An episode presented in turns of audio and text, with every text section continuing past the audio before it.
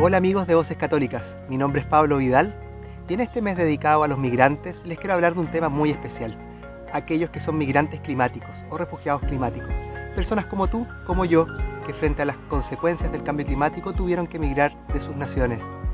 Se habla, según un estudio reciente, que en el año 2050 van a llegar a ser 1.200 millones de personas. Hablamos un poco más del 15 o 20% del planeta, quienes van a tener que ser refugiados climáticos.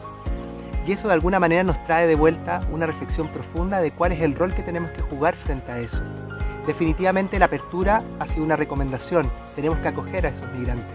Pero también nos hace la pregunta, ¿cuánto podemos hacer por disminuir o evitar las consecuencias del cambio climático? Y en ese sentido me quiero colgar de las palabras del Papa Francisco justamente en este tiempo, en el Jubileo de la Tierra, donde nos invita a descansar, a meditar, a reflexionar, pero también a reparar y alegrarnos frente al cuidado de la creación. En términos del reparar, el Papa Francisco es enfático. Como católicos tenemos un rol que jugar para evitar seguir aumentando la temperatura del planeta.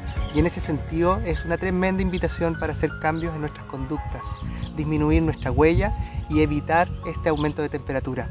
Pero también nos invita a alegrarnos, alegrarnos porque todavía nos queda tierra y por tanto tenemos que cuidarla y quererla y compartirla no solamente entre nosotros, sino que también con estos nuevos hermanos que van a llegar a nuestras naciones.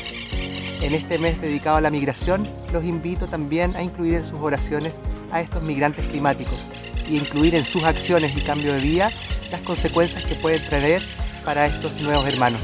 Un abrazo.